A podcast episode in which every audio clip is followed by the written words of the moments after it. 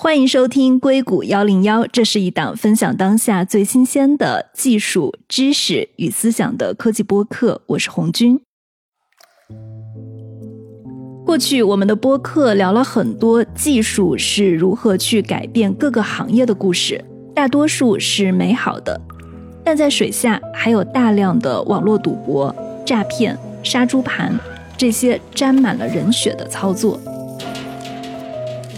如果啊，我们把这些黑暗面的企业运作也当成是创业公司来看，那么诈骗技术的进化也是非常惊人的。这期我们就从东南亚的黑色产业链的历史聊起。今天跟我们在一起聊天的是 Keith 翟，他是资深记者，常驻东南亚七年。Hello，Keith，你好。哎，你好，红轩。先简单介绍一下我自己吧。我是 Keith，我一直是在媒体工作，大概将近二十年了，基本都是在一个所谓的外媒吧。在这过去的七年中呢，我其实一直是在东南亚，应该说东南亚的所有国家，或者是南亚的大多数国家，我都去过了。从我一去东南亚，甚至去之前，我就开始看这个事情了，所以对整个杀猪盘啊、博彩啊，在东南亚的一个演化、来龙去脉，还算是有一点点的认知。然后我自己呢，也是去了当时的好多个国家吧，当时想去了解这个事情的。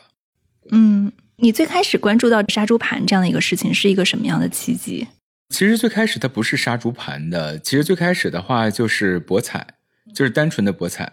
博彩的是有一个演化的。咱们国内呢，大概在一三一四年前后吧，那段时间呢开始打击一些出境赌博。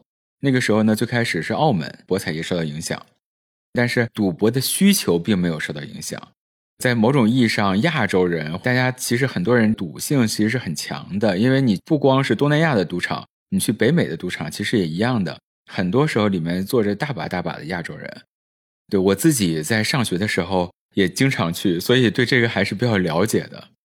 那时候开始有一个方向，就很多人他无法去澳门赌博了，那这时候他要去哪里呢？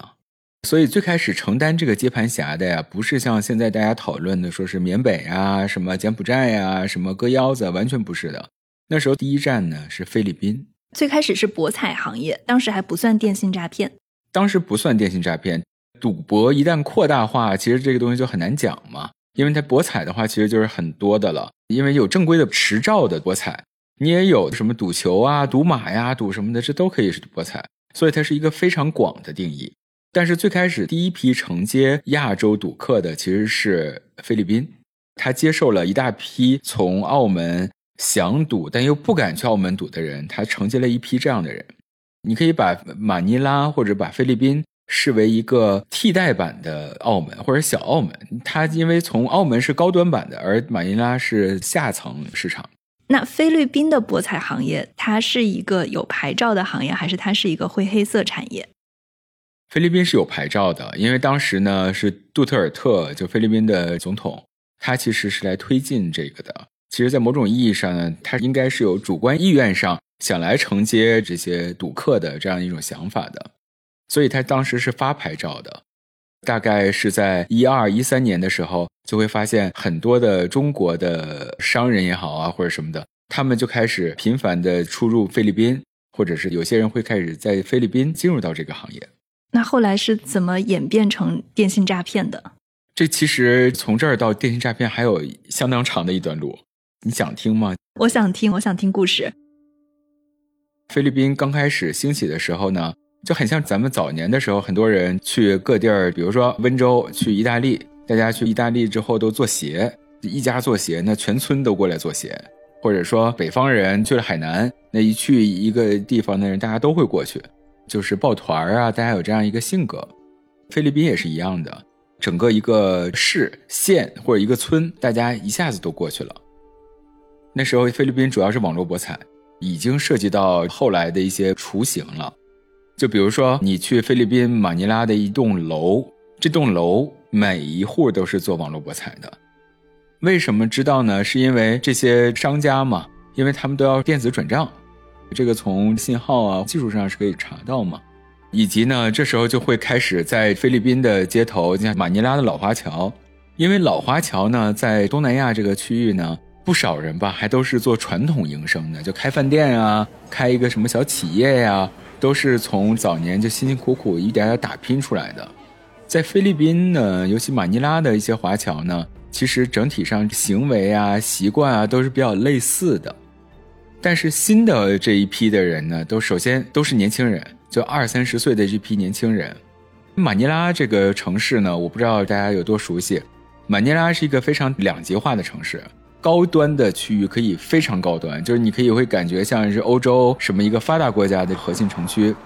但是呢，当你离开了这个核心城区之后，你会发现，哇，简直了，脏乱差，都是垃圾，就没法待的那种。所以呢，你就会发现，在马尼拉的一些高端的城区内，比如说这种商场内，突然多了一群二三十岁的年轻人。大家很有钱，有钱到呢，你会感觉说啊，恨不得进了名牌店，这五个包我不要，剩下的全都给我打包一份。便他们去买东西全都是刷现金啊，一捆一捆现金去买的。这个时候大概就是在一五一六年的前后。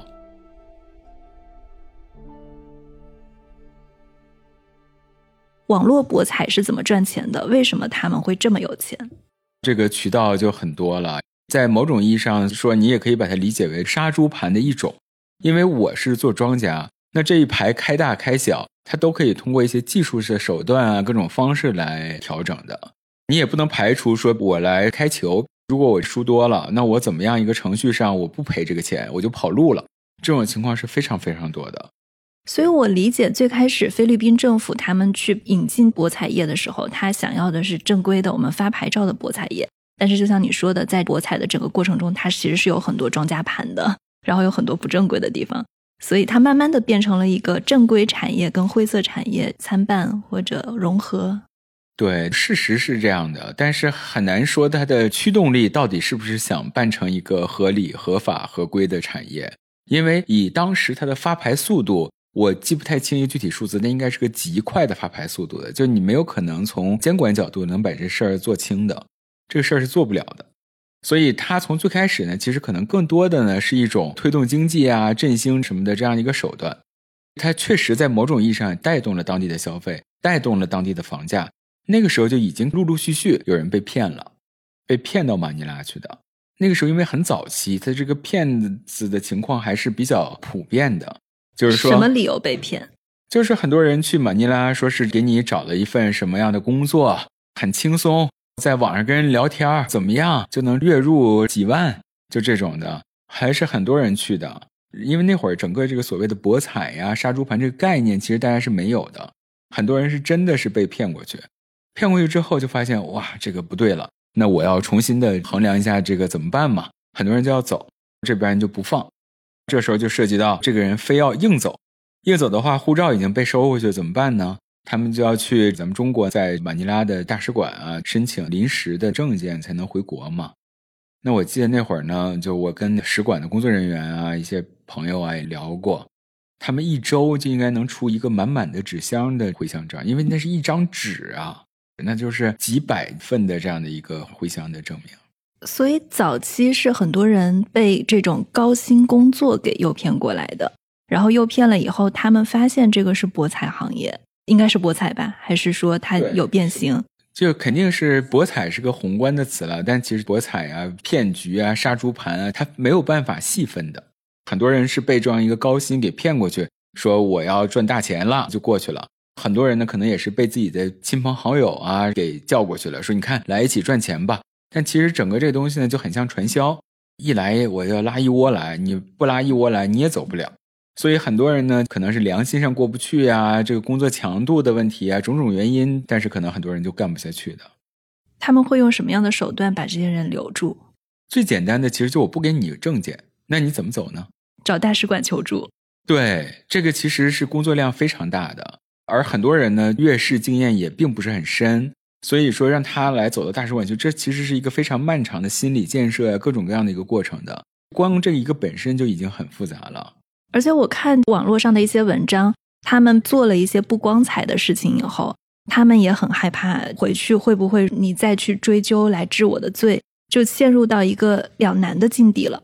对的，他们也很担心。他们本身的生活社会的阅历比较少一些，相对，所以他们也并不知道怎么处理。同时呢，你可以想象还有很多的成功案例啊，那么多人可以去名牌店，只有五个不买，其他全都买。那很多人看到会心动的。今天可能是他，明天为什么不是我呢？那这样的心态的人很多很多的，包括他们的很多人的这些人的老板，比如说像很有名的车轮海啊，就是这个亚太集团。我也跟他们联系过，我也在一段时间内跟他们接触非常多。当时是想跟他们做一些报道啊、采访啊、了解的这样的情况。所以对很多的年轻人看到这个之后说：“哎，我说不定也可以试试啊！为什么皇帝老儿今天不是我做呢？”这样的一种心态会很多的。从一四年开始起来，一五一六到一三一四开始慢慢起，大概到一八年前后，这个事情就有一点走不下去了。为什么？第一个呢，就是马尼拉的房价被他们炒得太高了，成本增加很多。其次呢，马尼拉的治安变得就开始很差，很多人对去马尼拉呢本身也是有一点担心。这时候呢，政府就要开始采取一些作为，进行了一定的管理了。开始，中国政府呢其实是一直是知道这个事情存在嘛，但其实这个东西客观的讲，其实咱们是很难从政府端去杜绝的，因为这些都是在网络上存在的。不是说我捣毁了一个窝火，一个什么地下传销点，比如说，那我就把它这一端就完事儿了。那这个的话，我捣毁了一个网站，那我明天再建个新的去。但是他如果把这些人抓了，那这些人很多人都在海外，那中国没有办法去马尼拉抓人。哦，对对，这是个大问题。对，因为你涉及到跨境执法什么，这个其实很难的。而马尼拉本地的警方，大家都已经很开心了。赚的盆满钵满，那我干嘛非要去禁止当地的活动呢？所以对中国出手来说，其实是非常非常难的。就咱们政府的话，其实一直从二零一几年开始就想杜绝这个事情，但这个事情实话讲，从操作层面来说是非常非常难的。但是呢，北京方面呢，一直也是跟菲律宾政府啊双方，呃，尤其当时是杜特尔特政府，他跟咱们的关系很好，所以说咱们跟他就这个事情产生了各种各样的沟通。所以最后呢，大概是在一八年的前后的时候呢，他们因为自己的治安也确实很差了，也需要做调整了。房价很贵，民怨声音四起，所以呢，从菲律宾的角度呢，他有这样的一个意愿来做这个事情。那时候开始，菲律宾加大了打击力度。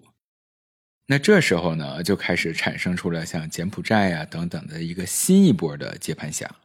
嗯，所以开始就慢慢的转移到柬埔寨去了。从一八年开始。对，在此之前呢，在东南亚的一些地方呢，其实也有的。现在不是有一个比较火的叫平替嘛？说我买不了大牌，买个大牌的平替。那其实呢，你可以想象，马尼拉呢最开始是什么的平替呢？就是澳门的平替。那后来呢，当马尼拉也变成一个高端或者说比较贵的时候的话，那这时候你又需要马尼拉的平替了。为什么是柬埔寨？首先呢，一个比较大的背景呢，是那时候很多的企业开始出海。柬埔寨呢是一个有大量中国项目的地方，同时柬埔寨呢又是一个非常欠发达的国家，因为它在过去的很多年里吧，大部分时间都是经历各种战乱的，一直到它经历过一次红色高棉的事件。同时呢，当地的知识分子呢，其实很多都被消灭掉了。有一种说法说呢，戴眼镜的那会儿就全都被干掉了。就算不是这样，可能也差不了太多。在这个情况下，整个柬埔寨的知识储备啊、人才储备其实是比较落后的，但是呢，也导致这国家在它重新开始起来的时候呢，非常年轻，很多人都非常有冲劲儿，他们会有一个很强烈的意愿去来改变事情。你在一些比较发达的经济体呢，会出现一个情况，说无论干什么，就包括菲律宾也是，菲律宾的话就是说我先要立法，说可以开始做这个网络博彩。OK，那咱们就可以开始谈生意嘛。但是柬埔寨呢，这没什么法。我要先自己把这事儿干出来，我干出来了，它就能成为一个法。所以的话，那会儿一部分的人就开始从马尼拉也好啊，还有一部分人从国内也好啊，这时候开始去了柬埔寨。地点呢，选的也是比较特别的，就是西哈努克港，也就是后来所有这个行业里人大家都知道的西港。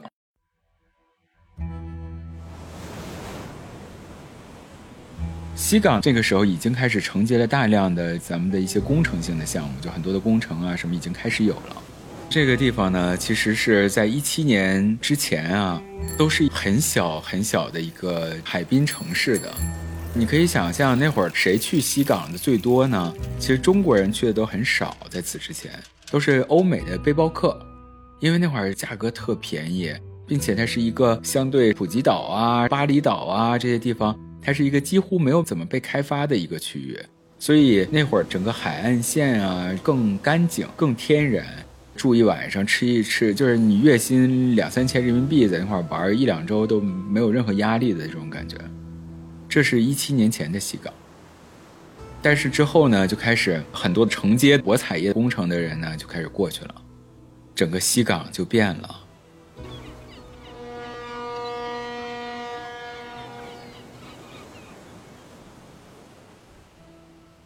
当时这些网络博彩、电信诈骗。往西港来转移的时候，他们的政府是什么态度？有没有一些我不知道是给予方便发牌照，还是说不闻不问，还是说打击？这就是当时柬埔寨的整个社会背景嘛。他想经济上的发展，所以他是发牌照。很多时候，但这个东西你就可以理解为形同虚设也好，或者说意义并不太大。大家做的什么事儿和他发的什么牌照直接的关系也并不大，就是西部淘金。没有什么条规法律的，所以他们是去怎么玩的？西港当时因为是承接了这些功能嘛，而它地价呀、什么房价又极度便宜。在一七年的时候，那会儿呢，应该是它的地价或者是租金啊，我记不太清，大概是一百美元左右，就你可以有一个很好的生活的体验了。但后来，这个房子对很多人来说，租金是一个按天算，或者是按上午、下午算的涨价。就比如说，我今天看一套房子，他说：“Kiss，这个一百块钱租给你吧。”我说：“哎，我再看看吧。”第二天来了，这块要两百，那你心里肯定感觉说赔了呀。我昨天来，你说一百我不租，今天你要我两百，我有病吗？我租你这房子？那我说我再看一圈，第三天你回来的时候，你会发现他要你四百了。感觉你就进入到一种状态中，就会发现说哇，我再不租，那明天我租不着了。但事实上就是这样的。你知道这些企业是怎么迁移过来的吗？比如说他们自己迁移过来，然后还要把在马尼拉的那么多人带过来，这并不是一个容易的事情。这就好比我们拿正规企业来举例啊，即使一个企业它去换一个总部，它的招聘也不是一两天就能完成的。对。但是有一个区别，就正规企业你需要考虑的东西就很多嘛，以及你正规企业员工可能难免会有很多是拖家带口啊，什么各种各样的考虑啊，对搬迁啊是有很多的顾忌的。但是呢，在这样的情况下呢，其实不是这样的，因为很多的企业他们招聘的对象，你可以想象都是一个二三十岁左右的一个非常年轻，您就是外出务工的这个群体，本来大家就背个包，我去哪儿都行。这些人是自愿的吗？还是他会有一定的强迫手段在里面？其实说实话呀，我自己感觉这里面很难去划分了，因为人数太庞大。但是我感觉里面应该很大多数人都是自愿的。西港当时对很多人来说真的是代表梦想，因为你赚钱不一定只是说我去园区里从事什么赌博彩啊什么的我才赚钱的。你开一个饭店，有那种特别有名的各种故事，就好比说当年在美国西部挖金。最赚钱的是挖金的人吗？不是的，是给挖金的人卖水的人。一样的，当时在西港的话，说是很多赚钱的是两个夫妻开了一个包子铺。最开始，比如说卖一美元或者多少，因为那当地都是收美金嘛。那之后一份包子都能卖十美金，就是一个暴涨的速度。大家赚钱的情况是多维度的。还有那时候像西港早期呢，会有一些旅行社。那里面其实是有一些柬埔寨的华裔呀，或者什么，他们做一些导游，因为他们可以双语。那我接触过一个导游，我接触他的时候，他已经不是导游了，他已经是一个千万美金身家的一个富豪了。怎么做到的？他就是在最开始的时候承接了这些园区的一个落地工作，做一个翻译，就相当于我这园区要去当地划区、建厂、拿地什么这些的。那我要找人给我做翻译嘛，做沟通。你所说的园区其实就是我们提到的诈骗园区，对，就是博彩园区或者诈骗园区。但是也不光是这些人，包括我要去当地，我就要炒房地产，那我也不会说简语啊，那我也要找一个当地的翻译，对吧？我哪怕去当地开一个饭店，那我可能也需要找一个翻译来帮我做这些事儿。他从旅行社出来之后呢，最开始做的就是最简单的这样翻译工作。但是这个发展太快了，你就可以想，他自己很快就意识到说，哇，做翻译才几个钱啊，我帮你铲事儿吧，因为很多人就有各种各样的需求，我要找政府官员能帮我联系到一下，这事儿谈成了，我给你十万美金。就都拿钱谈事儿，全都是拿，因为太直白了，没有什么谈钱不以为耻，反以为荣，全都是很光荣的事情。但是我好奇的是，他去帮这些园区做这些事情，后来他可能也知道某些园区是做什么的，或者他知道他产的事儿是什么。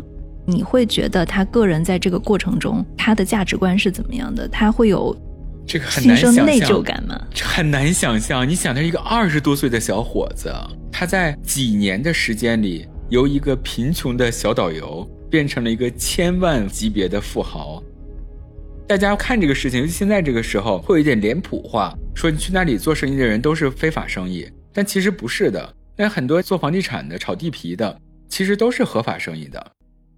你有没有认识过直接开这些园区或者做诈骗人的园区的园长或者杀猪盘的盘主这一类人？我接触过的。但是这类人呢，我接触的时候都是已经一个身退的状态了，这个其实是一个很后期的一个阶段了。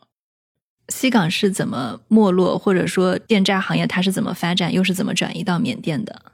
西港的昙花呢，是取决于它最开始几年的爆炸性的一个疯狂的情况，起来大量的楼路、KTV、酒吧什么的。现在大家说什么缅甸也好啊，说柬埔寨割腰子啊什么这些的事情。其实，在那个时候的西港是不存在的，这个不是一个普遍的现象。你是说不存在强制性劳动、人口贩卖、器官贩卖？不能说不存在，只能说不存在一个大规模的一个贩卖。它当时不是主流，远远不是主流。但是什么是主流呢？大家一起搞钱啊！你说房地产行业的上涨，这些都源于人的进入。那西港的支撑性行业是什么？西港的支撑性行业那时候就是博彩和杀猪盘也好，所有这些东西。但那个时候太容易搞钱了，没有人会愿意做这种。比如说，我还要把你给弄倒了，割掉你的腰子拿去卖，整个成本其实是很高的嘛。所以大家搞钱太容易的情况下，你不会做这些事情的。那个时候其实西港很安全。比如我们两个红军在西港，咱们说今天再叫个朋友一起吃一顿中国烧烤吧。你猜那会儿一八年前后，一九年年初的时候，吃一顿烧烤得多少钱？咱们三三个人吧，上百了人民币。哇，那你真的是太看不起西港的物价了。西港那会儿，你吃碗面可能就得是上百人民币了。你要是咱们三个人吃一顿烧烤，怎么也得花个七八百的美金吧？七八百美金，对，也就是五六千人民币。所以钱是以这么一个价位来衡量的。所以大家很快就承担不起它的物价，就开始转移了。不不不，那会儿大家都能承担得起的，因为大家搞钱太快了，所以很少的人会犯法。每天都感觉钱在生钱。你说电信诈骗也好，博彩也好，这些灰色的产业来钱实在是太快。但是我想说的是，电信诈骗这个行业本身，他们的人有意识到他们是在做什么吗？他们有这个自我意识吗？我相信那会儿的大多数人是有这个自我意识的，但是这个钱来的这么舒服，有几个人在这种时候会说 no 呢？大家不会去反思这样的一个事情，不会反思的。在经济这样一个走速下，所有人就会认为每天就会更好，这里就是梦想的未来。那时候西港和国内飞机一天能有几十班的，就你从西港飞到深圳一两个小时，很快就到了。到了之后你再飞哪儿什么的。这是一个非常非常方便的地方，大家来这里没有什么阻碍的。在那个时候，事情发生变化是八幺九，一九年的八幺九，那时候应该叫八幺九大逃港。别动，别动，警察别动，来，起来，起来，起来，起来，别动，老实点。咱们中国政府呢，去找了菲律宾嘛，后来发现就跑到这儿来了，所以呢，咱们这回又去找了洪森，也就是柬埔寨的首相。那柬埔寨呢，跟咱们的关系呢，其实是好很多的。洪森这边呢，比较快的开始做了一些反应，因为规模太庞大了。咱们的公安部呢，在跟柬埔寨方面呢做沟通之后呢，从中国派去了很多的执法人员协助当地去抓人的。八月份之后呢，发生了这样的一个事件，柬埔寨宣布博彩要重新规整、非法化呀。就从那一天开始，事情就变了。首先，房价涨不上去了嘛，因为人开始走了，一点点的这个地方规模上开始引起了一定的萧条。但就算那样的话呢，很多人还是抱着很大的幻想的，认为这是暂时的，这柬埔寨干不了这么狠手段的事儿，那可能过一段大家又会回来呀，或者什么的。但是呢，最雪上加霜的事情呢，是疫情发生了。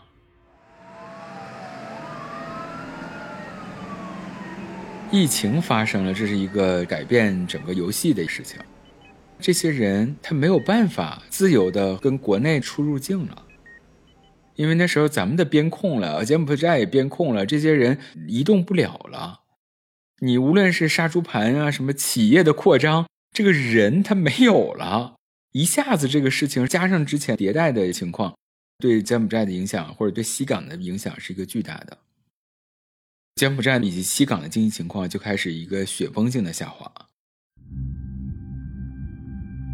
在一七年之前呢，当地呢华人很少的在西港，在一九年上半年的巅峰期呢，已经官方没有办法去统计了，但是一般的一个认为都应该已经达到了一个三四十万人。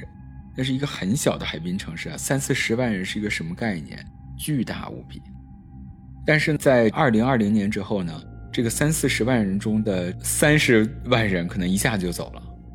那时候国内的话也开始严厉打击，一方面呢让这些人回国，各种政策的宣传，同时疫情的管控，这些人也想回家，等等等等的原因了。柬埔寨自己的管控，园区的人数一下子大幅度下滑了。那这就进行了一个很大的挑战，就是经济开始变差，很多的楼刚接完盘，这楼就废了，没钱了，然后也没人建了，没人租了。那我这之前砸进去了几千万怎么办？那很多的这个柬埔寨的情况，它又更复杂，因为它不允许外国人直接持有当地的土地。很多中国的投资人，他不是做灰产生意的，他就是单纯去炒房的一些人。他为了在当地炒房，他就找了当地的人的合作。他用了当地人的名字啊，或者什么来做的这些东西。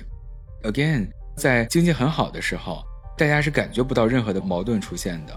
但是当潮落了之后，那就全都在裸泳了，没有任何的法律保护。当地人找你要钱，你给不给？你又不想给，因为这个东西已经不值这个钱了，差远了。那你要不给，当地人就开始找你，追你，打你，杀你，恐吓你。这时候怎么办？这就是各种各样的所谓的西港乱的来源，所以它乱不是因为钱多，恰恰是反过来是钱少。假设我两千万买了这个房子，它现在跌到了两百万，账还没付，对吧？大家就开始有各种的手段上来了。对的，那这种感觉没有人能承受的。多少中国老板我去接触过的，他们面临的是这样的一种情况，并且他们人生地不熟，当地毫无根基。就是奔着这样的一种梦想来的，那现在梦想已经碎了。在绝境下，人什么手段都可以使得出来，什么事情都可以做，什么手段都可以做得出来。这就是各种枪打劫不法的手段，没有任何事情是人不能做的。也就是说，人这个动物在这样的环境下，它就是动物了。那这个对当时的博彩跟诈骗它的影响是什么？这个行业就开始迁到缅北。这个行业是一个非常传统成熟的行业，说白了就是骗子嘛。在这个行业是很古老的。那这一代的人，尤其柬埔寨的这一批呢，很难去把它单纯理解为一群传统意义上的骗子。他们已经超过了当年所谓的江湖丛谈啊，就那种天桥上那些骗子了。大家是高精端技术性的人才，里面其实有一些人甚至都是国内的一些大厂出来的。他们就是做工程、做技术出身的，因为现在的互联网诈骗嘛，那一切东西都不能离开技术和工程。很多人是一些非常好的程序员，你可以理解为他们在国内辞去了令人羡慕的大厂工作，说我去东南亚了。对很多人来说，你可以把它理解成一个创业公司。创业公司当它出现这个问题的时候呢，他第一个反应并不会说我要把公司搬走，他会说我要改变一下公司的经营策略。那这就是当时很多人做的第一步。就原来我可能做的一些就比较传统性的赌博行业，我都能赚钱。那现在国内的管控、跨境支付的管控以及人员的流失，那可能因为这块很难做了，可能很卷，竞争太多。那我能做什么？这时候大家开始找自己商业上的出路。那就有一部分人呢开始做各种各样的所谓的杀猪盘、电信诈骗，一切和互联网相关的这种东西，在这时候全都衍生出来了。一九年左右，一九年之后，这个事情开始越来越烈。以前肯定也有，它开始变成一个由精密组织的事情了。它会更多渠道、更多组织泛出来。比如说，原来它的客源、工程的人员往往都来自于国内大陆的地区。接下来，包括台湾、马来西亚等等的讲中文地区的很多人也开始被招聘进来了，因为这些人管理方式是一样的。同时呢，他们的业务范围、员工的组成在扩大的同时呢，他们的经营范围也扩大了。像以前的话，你可以理解为经营范围，他们针对的就是国内。那现在的话，你骗国内越来越难骗了，各种管制嘛。那怎么办？那你业务有发展需求的话，你要拓展到，比如说台湾、马来西亚，开始触碰到欧美，欧美这些地方的人，你也可以骗啊。没有人说美国人不能骗啊。经营范围越来越广，开始变成一个真正意义上的跨国机构了。这就是一九年末到两千年之后开始的一个转变。后来怎么转变到缅北的呢？缅北其实你可以理解为它是一个下沉市场了，又是每次都有一个平替。那可能这些人在西港治安变得很差，环境也很差。那像两个不同园区的大哥出去火拼的情况是很正常的情况，就是每个大哥带几十个人，带上枪，两边一言不合，底下人突突突突突都把对方给突突的差不多了。第二天，两个大哥互相打个电话，说：“哎，昨天晚上真不好意思啊，把你的人都给干掉了，别见怪啊。”另外一大哥说：“哎，没事没事，这么地吧，咱们今晚喝一口，这事儿就过了。”就都是这样的一种情况。这是你现实采访中采到的故事。对的，这是在当地发生的事情。所以说，在当地来说，你作为一个园区的老板，也就是经营者，你也有家人，你也有自己生命安全的考量，这就是会带来一波的调整和转移。有一部分人呢，可能去了缅北，他会来做更多元化的一些投资组合。其实做大的，在柬埔寨或者在马尼拉赚到钱的人，做的最好的人不会去缅北的。做的最好钱的人都已经上岸了。那其实他们这些人中呢，很多人早就买了，比如柬埔寨国籍啊，什么这儿国籍啊，什么那些我也早就买完了，早就举家搬到，比如说伦敦、新加坡、新加坡和伦敦的一些豪宅。据我听说，也都是这群人去买的。那第二梯队呢，可能没有这批人混得好的，去泰国、去曼谷，曼谷很舒服的嘛。去缅北的呢，更多的就是在上几波里，我没有太赚到钱的，或者说我赚的不够多，那我没有办法实现人生的财务自由，或者就是还想继续干的，还想继续干的其实比较少的，因为如果要做的特别好的，其实都已经上岸了，没有人会想一辈子做的。就算到今天，西港还是有很多园区的。但凡能力强的，并且在当地又扎根了一段时间的，还都是在西港接着做的。不会有人说我一定要搬到缅北去的。我在网上去搜啊，诈骗集团其实缅北的 KK 园区，至少是被宣传出来的最有名的一个。他们的手段用的也是非常的让人触目惊心。很多人其实是人口贩卖过去的，过去以后会收你的护照。然后，如果你做的不好，比如说你的销售业绩没有达到一个什么样的程度，他们会去对你使用暴力。如果说你最后真的是销售不出来那个业绩，就是你对他们毫无使用价值了，就是大家说的割腰子嘛，把你作为人体器官售卖。从你的采访过程中，你觉得这些是真实的吗？我理解这里面肯定是有真实的，藏污纳垢总会有这些事情的，那没有办法避免的。但我并不是很确定的呢，是有多少人呢是被人口拐卖过去的？其实从一九年前后，整个这个事情就不是一个小范围知道的事情了，很多人都知道所谓柬埔寨割腰子啊，你去看抖音啊什么里面，经常就是有那种评论都会这么说的了。已经，我并不是很确定，很多的年轻人当他听到这样一份工作的时候，给了一些很诱人的信息的时候，尤其去东南亚的这样的一些国家。他是真的被骗，还是自己有这样的一个向往？有一个泰国官方的统计数据，他说泰国警方统计每年大概有七万名华人从泰国被贩卖到了缅甸的妙瓦底镇，就相当于平均每天都有两百个华人被贩卖过去。对，本身泰国也是有很多华人的。我并不是很确定东南亚警方他怎么去判断，他肯定是自己报警嘛，自己说我被骗了，那就是被骗了。我还是比较持怀疑态度，因为很多我接触的人啊，无论是从事相关行业的，大家都是很清晰的知道自己去是要得到什么的，但他不一定知道自己会有过得多惨。你的采访是在哪几年？大概从我去东南亚前后开始，一直到最近这一年吧。我跟很多人还是有联系的，大概从二零一六年左右，二零一六年前后吧，对，一直到今年，对我们现在都有联系的。会不会跟你联系的那批人其实是更倾向于主动性的，而真正被迫过去的人，他们其实连对外接触的机会都没有？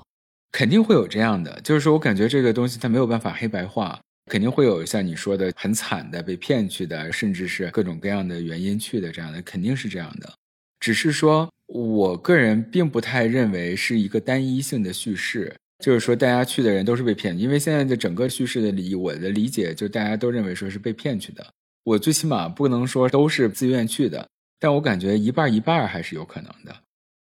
接下来聊聊你见过的这些盘主，杀猪盘的盘主，他们是一群怎么样的人？有故事吗？有没有个例？故事其实很少的，为什么呢？就是说我知道的时候呢，中间的很多人都已经在试图转白，我也只是依稀的听过一些他们过去的故事了。他对金钱的态度上，比如说他去新加坡买一个顶层的宅子，那我直接恨不得现金付款。包括这些年里很火的虚拟货币啊什么的，他们很多人也都是和这个是相关的，因为他们既然是做灰产嘛。他们的钱不想是一个从官方的正常的银行清算渠道来解决的，也都是通过各种虚拟货币的渠道来解决的。所以很多人你会感觉他是不是也是做技术、做科技、做虚拟货币等等等等的这样的一个身份出现的？比如像佘伦海，我当时最开始接触他的时候，大概是一九年，因为他当时号称自己做的是一些项目，已经做了很多的包装了。对，就是亚太新城，亚太新城，他做了很多的慈善项目。捐老人院、捐医院等等等等的，他自己呢从来不会去讲说我的第一桶金是当年骗了多少人过来的，他都是讲自己当年从湖南的一个农村怎么样去跑到菲律宾，开始从一些小生意、外贸什么等等等等开始做起，这几乎是一个比较惯例的故事。就他有洗白的那一套说辞，每个人都要洗白的，无论怎么样，这是一个双手沾满了血的工作。没有人会骄傲的说：“老子就是当年骗了多少人的。”所以在后来的生活中，当这些人从这里走出来之后，所有人在做的事情就是不断的把自己放在别的产业中，让自己成为别的产业的一部分。还有人就直接躲起来，那太多了。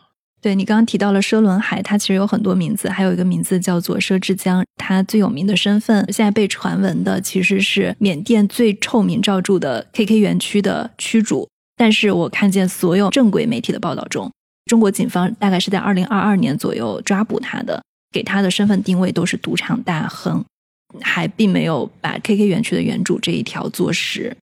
这个东西其实很多时候是很难做实的。首先，这些园区，除非你要去工作，否则应该是进不去的，因为每个园区自己都跟过去的这个堡垒似的，有几十个私有士兵，几十杆枪。甚至很多地方都是当地的军队和警察来保护的。K K 就是跟缅北当地的军阀合作的，然后它也因为历史的原因，它其实是缅北政府很难管的一个地带。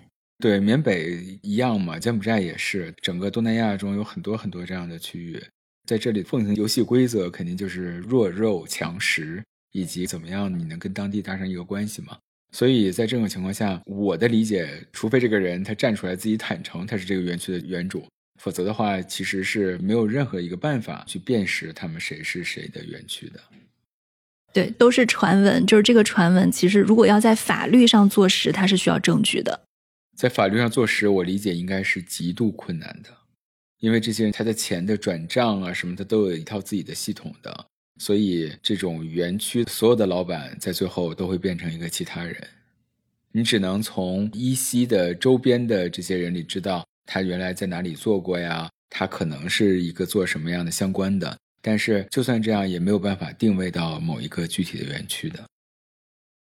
那其实还有一个点，就是我觉得可能是听众比较感兴趣的，他们是怎么诈骗的？就是他们的诈骗手段有哪些升级？其实我可以讲一下我自己身边的故事，因为在今年四月份的时候，硅谷的一家生鲜电商的网站的数据发生了大规模的泄露。我所有的硅谷群，大家都开始收到一些诈骗短信，大家都在群里面互相询问啊。就比如说，你被限制了出入境是一种来自什么公安的提示，还有你的手机号卷入了洗钱，你自己卷入了诈骗案，还有一些是公安局的通知。我自己经常收到的一条消息是，我有一个 DHL 的快递卡在海关，同时也有人收到什么你有 UPS 的快递。当然，我也在网上看过他们后面这一套。你一旦上了钩，他们是怎么来进行这一套非常精密的剧本化运作的？就是他们真的会装出公检法机关，有不同的电话打过来，有一个完整的剧本，情节也非常的曲折。他都不是直接跟你要钱，而是说让你主动把钱交过去的。我身边的人还有老年人被骗的，先是骗感情，骗完感情骗钱，可以说是伤得很深。也有同事的好朋友说是被骗了一百多万美元，就是有各种各样的诈骗手段。我自己观察这些诈骗手段，我觉得他可能是有大量心理学的设计在里面。可能这些人都还很有保险跟销售的经验，非常有 PUA 的经验，感觉它不是一个非常简单的诈骗。可能稍微涉世未深或者一直在学校读书的学生，为什么我开始说很多留学生也是受骗者？就因为他们刚来到异国他乡，他可能对比如说美国的规则不了解。那其实只要有一个电话，你就很容易上钩了。我就很好奇，在你去采访的过程中，你有看到过他们还有哪些行骗手段，或者他们的这些手段是怎么进化的？这个其实是我自己非常感兴趣的一个话题。就我也好奇嘛，你想那么大一个园区，有这么多人，大家一股脑的出去行骗，那难道你们都是专家吗？你们怎么都这么牛的呀？你玩过剧本杀吗，红姐？玩过。对，你可以想象，每个园区有一百套剧本杀，每个剧本杀就是一个杀猪盘的一个剧本。但凡做得好的，他这个剧本一定是写得更好的。他会找到很专业、很专业的心理学的专家、博士、教授等等等等，他也会找专门去来写剧本的人，他会开很高的价格来写这些剧本。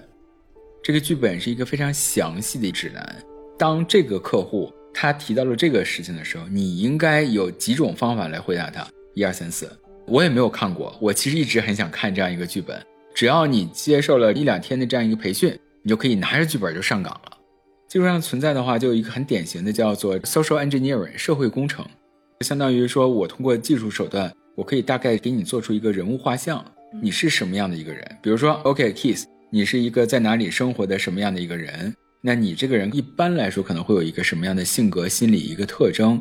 那针对你应该用第七十三套剧本杀，它是一个非常技术科学为导向的这么一套工程，它不是一个传统意义上的骗子了。当然了，传统意义上的骗子也是结合了当时的技术和工程的这样一个背景，但只不过现在是一个完全进化的，结合了互联网技术，结合了心理学、社会学。甚至人类学等等在内的这样的一个复杂的新型学科，因为最近其实 AI 技术非常的火嘛，我其实有在媒体上搜到一些报道，就是说现在的电信诈骗行业，他们已经在探讨怎么样把 AI 技术去用于诈骗。比如说，你可能看到你妈给你打来的电话让你打钱，但是他那个人脸可能是通过 AI 换脸的，就真的会有一种防不胜防的感觉。是啊，我也感觉就是在整个这个 AI 技术的存在下，应该是一个更难的防范的一个情况了。并且你像原来它可能还受制于长相的障碍、语言的障碍，它打不出来很好的一段话英文或者口音的障碍，实现不了一些诈骗。那现在的话，这些可能都不会是障碍了。所以对人工智能的一大推动，可能对诈骗行业也是一个质的变化。你自己有尝试去回复他们的一些信息，看看他们会怎么向下运作吗？我没有一个专门针对我来做一套诈骗剧本杀让我爽一爽吧，没有过。但是我肯定接受过好多好多的这种诈骗的信息电话嘛。就比如说打电话打过来，尤其是疫情防控的时候嘛，说你现在触犯了哪条规章制度法律，你需要怎么怎么地，这种的是很多的。还有一个打电话过来说，哎。你是谁谁谁吗？我说是啊。他特意操着一口地道的东北口音跟我说：“说你知不知道你在北京朝阳区那嘎达这个你犯事儿了？”我自己本身也是东北人嘛，我就用东北口音回他，我说咋的？就这种的，反正总而言之，我接过很多电话这样的。我大多数情况下自己顶多逗两句吧，但你也没那么多空逗他。但我印象中很深的一次呢，让我最烦的这种情况呢，因为我的工作很多时候会要跟人约见面。有一次呢，就接一个电话，他也知道你名，知道你姓嘛，就是说的好好的，说哎谁谁谁，领导同意了，说明天你可以过来见他。那我就很烦，因为你也不知道什么时候约了个谁，突然约要采访或者要见面嘛。结果这人可能是个骗子，他就是骗子。但是我想弄明白，万一真的是我采访，所以这种情况下就很符合他们的一个心理嘛。他们会设计各种各样的东西，基于你的人物画像、职业特点、生活习惯来进行一套完美的诈骗。像你说的，红军，你可能会防不胜防。那感情上的杀猪盘，人对感情是无价的。我可以花一千万、一百万在这个感情上，只要我认为它值得。好难啊！对，就是谈恋爱的这种，尤其是这些年在北美最流行的杀猪盘，从东南亚指导到北美的就是感情的杀猪盘。这边的话，很多的裸居啊，或者是寡居的一些男性的北美的老年人。他们以为有一个来自亚洲的一个年轻女性的暧昧关系，那很多人还是会想接触接触的嘛。其实这样的是一个很普遍的现象，对美国来说现在也是越来越严重的一个现象，或者对整个非亚洲区国家也是这样的。它是一个让你会有一个真正的无限投资的渠道。你可能也听过这样的杀猪盘吧？刚开始都是谈恋爱，后来说我做了一个投资，这投资特别好，你要不跟我一起做这个投资？然后你可能最开始你一听，哎，我掏钱，那可甭想。但是呢，我又想跟这个女生或者男生保持好这个关系，那我就掏个一万块钱吧，赔了就赔了。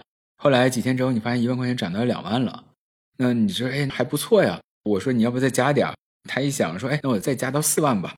然后你一看，过两天赚到八万了，那你自己本来你就有感情基础，加上又有一个利益的诱惑，那你就会越滚越越滚越当你掏到了，比如说五十万这样的一天的时候。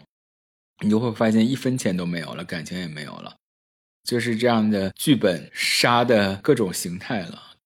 哦，对你这样说，我还想到一个可能是针对我的骗术啊。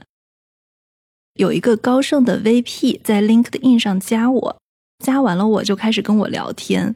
我当时觉得那个人说话并不像一个职场上的人，反正我是非常冷淡的，所有的东西都怼回去了，也没有再理他。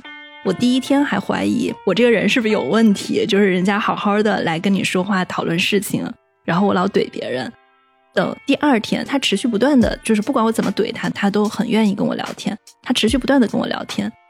第二天，我几乎百分之百肯定这人就是一个杀猪盘，因为可能我自己的职业接触这类人太多了，我太知道他们说话方式了，就仅凭语气我能判断。但是我觉得，如果是对一个不是像我们从事记者，在每天见人、每天跟这样人打交道的情况下，是很难判断的。对，来，我们把硅谷幺零幺变成一个生活服务类节目，就是说这个，呃，我可以给大家讲一下，有一些反呃 social engineering 就社会工程的很小的一些点吧。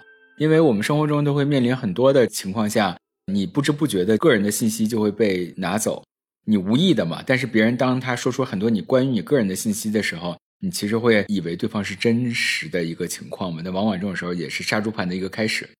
那怎么样从核心上来保护自己，减少个人信息的一个泄露？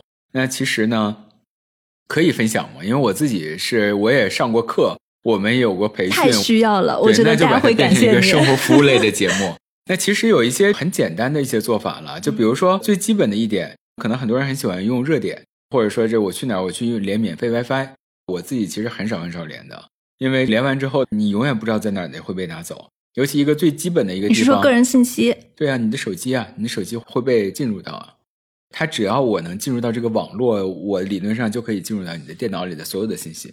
就是它可以拿到我手机上所有的，比如说账号密码这些东西吗？账号密码不一定，但是就很多的个人信息是我的备忘录。对，很多东西它是可能会有 access 进来，因为它进入到你的网络，就能进入到你的电脑。有一个地方的无线网络，我会强烈建议大家都不要用，就是机场。机场的无线网络是最容易切入的一个地方，因为这个是最多人连的。还有很多啦，就比如说你要不要把鸡蛋放在一个篮子里，能不能把一些 app 装在两个不同的手机上？装在两个手机上的道理是什么？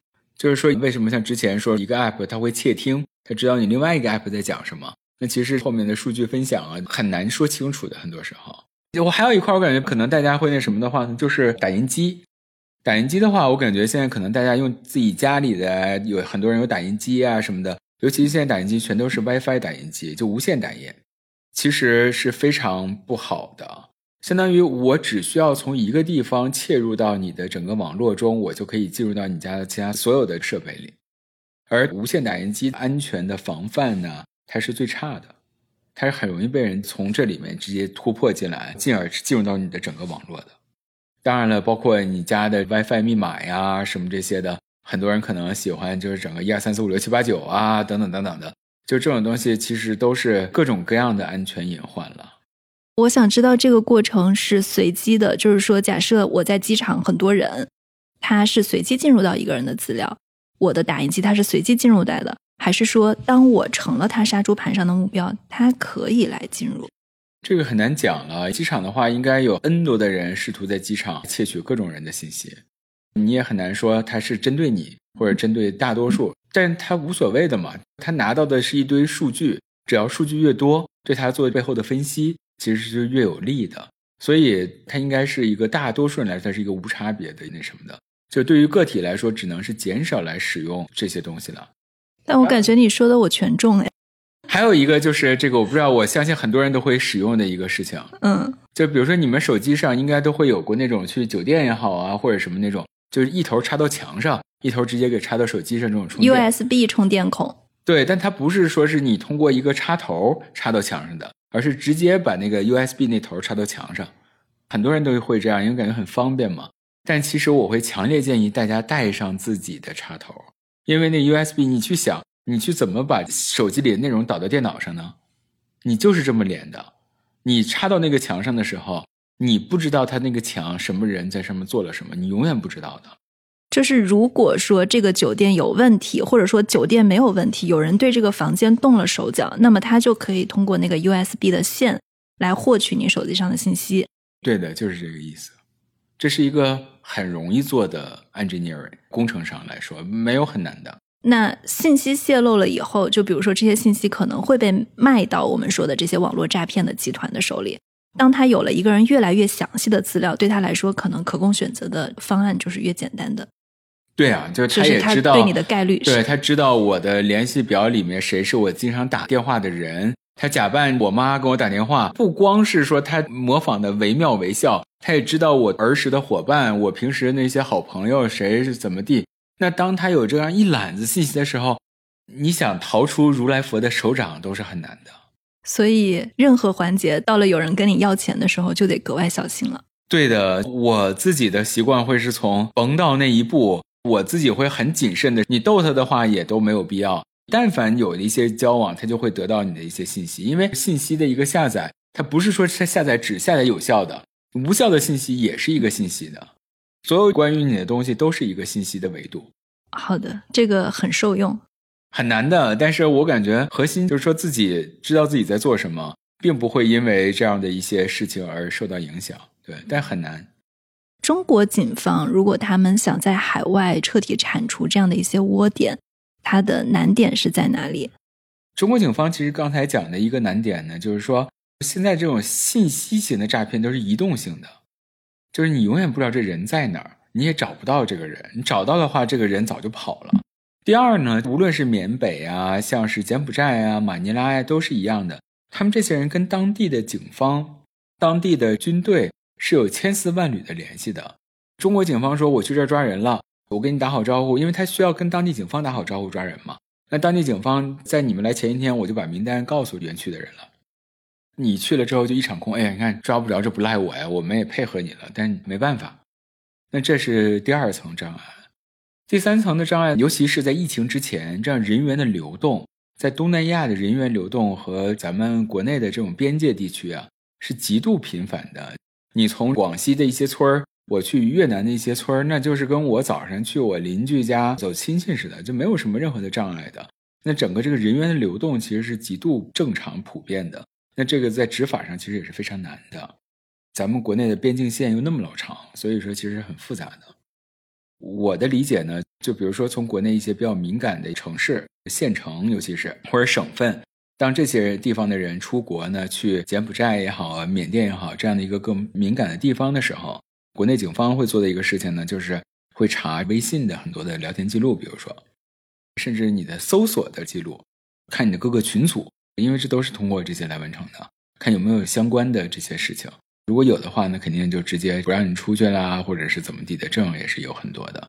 另外一部分在做的呢，就是转账啊，这跨境支付的很多的方面，其实做的都很多很多了。但是挑战在于，还是人的贪婪。这个赚钱太容易了，太快了，就一批倒下去，千千万万个站起来，就是这样的。我其实有在网上去搜一下这个舍伦凯是怎么被捕的。感觉跟泰国政府的配合还是高度相关的，不然其实，在海外抓人还是挺难的。对，这个其实是这些年做的蛮多的，无论是在东南亚的国家呀，还是等等其他地方，其实都会有很多这种联合行动，也并不光是涉及到灰产的，但是其实还是有很大挑战的。当地政府为什么又愿意配合你做这个事情？很多国家他不会愿意做这个事情的，以及他要你出示各种各样很复杂的证据的。而其实不一定能很多情况下能呈现出来足够多的证据。申伦凯有一点太张扬了，他的洗白的需求都在媒体上。对，就他自己把自己包装的东西太大了，他把自己跟侨联啊、同乡会啊这些东西搞得很近，只能说他对一些的认知还是有错误的。他那个东西是看着很光鲜，看着很好听，更容易他拿到一些当地的资源，可能。但同时，这也是非常非常遭忌讳的一些事情。对，我是看见最近还有人说，现在其实整个网络诈骗的中心也在向中东转移。你有观察到这个趋势吗？是，整体上来说呢，它是不断的迭代的。当我们今天说到网络诈骗、电信诈骗也好，或者灰产也好，都是讲的是国内的一些人啊出来做这个事情。但其实这个东西不是说中国怎么样的，首先是一个世界的行为。我们先很客观的看这个事情。那早年电信诈骗其实很多的是，比如台湾、日本做了大量大量这个事情。台湾的话是当时是最主流的，其实都是台湾做的。包括再往前一点的话，我记得你的台湾做的那个年份是多久？两千几几年的时候。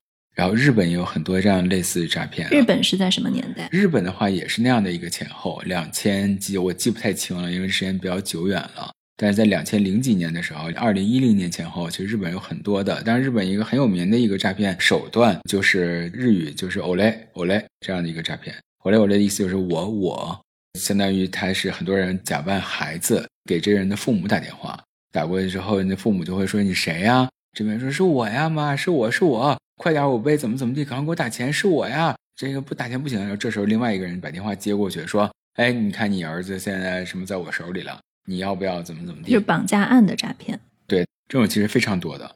日本还拍过有一套日剧，就专门讲各种这样的诈骗的行为的。这种其实都是很普遍，并且再早一点的话，就刚有电子邮件不长的时候，九十年代末、两千年初的时候，那会儿有一个很有名的非洲王子诈骗事件。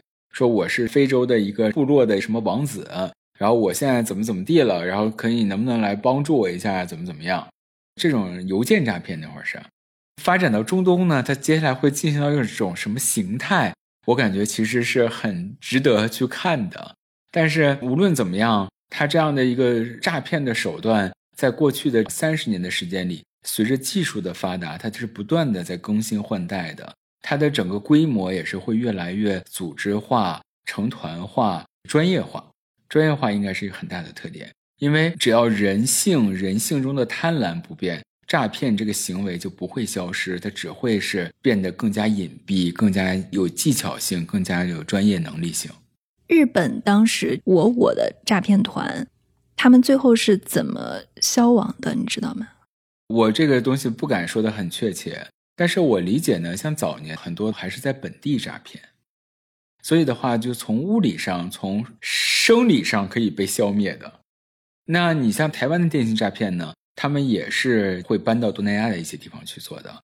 一旦跨国了，就很麻烦了。对，跨国诈骗不是新鲜事儿，只不过台湾的情况呢，在于呢，我理解那个时候的技术手段和现在的互联网管理的思维，你想这些东西全进来了，企业的管理模式和思维方式、商业模式又都不一样了，就相当于一个玩法的升级。但这个事情本身是一直都在的。对，就是我自己感觉，其实这也是技术发展带来的弊端。就是我们看到互联网技术在往前发展，AI 技术在往前发展，可能有利于大家的，比如说大家用手机可以支付，可以打车，然后我们在网上可以找到很多的好餐厅，有很多好的资料。但同步的这些用于黑色跟灰色产业的技术，它也在成为越来越专业化的方式。就像你说的，它其实是一个技术行业，他们还是要通过技术的方法获取到人的资料。对，但其实这个就是这么多年来互联网技术的发展。一直以来带来的一个最大的话题，你愿意牺牲多少自己的隐私来换来更大的便利？很多时候，我们愿意牺牲自己的隐私，进而换来便利。但是，当别人获得你的隐私越多的时候，他就可以更好的来骗你。所以，这是一个持久的一个交换。人和人也不一样嘛，我可能对自己的隐私在乎的更多，而他可能在乎的更少。所以说，永远是一个隐私和便利，你要选择哪一个？那另外一块的话，这个其实跟技术就没有我，我倒感觉也并不能怎么样一个关系，就有点像《无间道》里面那句话嘛：做坏人还做好人呢？做好人一定要比坏人更聪明、更奸诈，这样你才能去制服得住坏人嘛。在诈骗这事情也永远都是这样的，那肯定会有魔高一尺的时候，但是也肯定也会有道高一丈的时候。对，所以我觉得大家如果想要防止被诈骗的话，最多的其实就是提高自己的意识，同时我们要去把这些各种的诈骗手段都曝光出来，让大家知道哦，这也是骗局。对的，曝光手段永远会更新换代的，只会越来越先进。可能更多的是大家保护自己啊，有一个这个意识，没有那么多好事儿，没有小便宜占，不想占便宜就不会吃亏。好的，谢谢翟老师。不客气，谢谢红军，谢谢硅谷幺零幺，欢迎大家收听。这就是我们今天的节目。如果大家喜欢我们的节目，欢迎大家在你所收听的音频客户端来订阅我们。中国的听众可以通过小宇宙、苹果播客、喜马拉雅、蜻蜓 FM、荔枝 FM、QQ 音乐、网易云音乐来订阅我们。海外的用户可以通过苹果播客、谷歌播客、Spotify 以及 Amazon Music 来收听订阅我们。感谢大家的收听，谢谢。